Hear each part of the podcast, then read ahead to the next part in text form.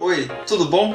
Eu sou o Paulo e esse é o Cast Overflow, seu podcast de arquitetura de solução, desenvolvimento de softwares e tecnologia. Nessa primeira série de episódios, vamos falar de forma simples e rápida, para que em poucos minutos você possa conhecer ou relembrar de conceitos, tópicos e tecnologias importantes para a nossa profissão.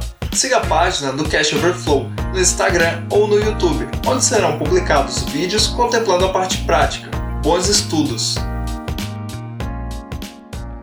No episódio de hoje vamos falar sobre DMZ.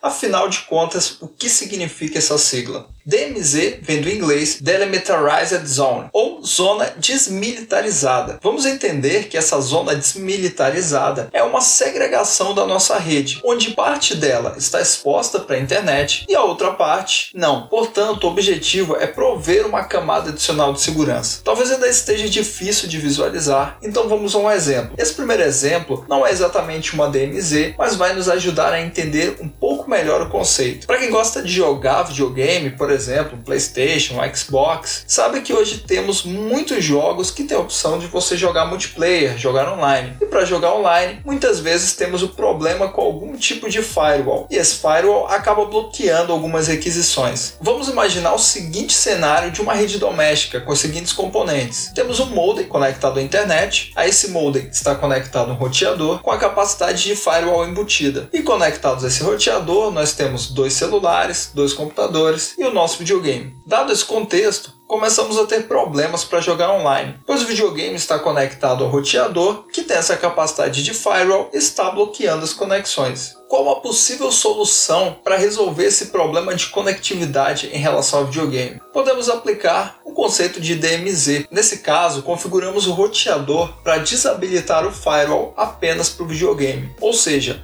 o resto da minha rede continua atrás de um firewall enquanto o videogame está exposto para a internet sem interferência de um firewall. Portanto, ele está em uma zona desmilitarizada. No próximo episódio, nós vamos estudar duas arquiteturas básicas de DMZ: uma que utiliza apenas um firewall e outra que utiliza dois firewalls. Fique ligado e até o próximo episódio.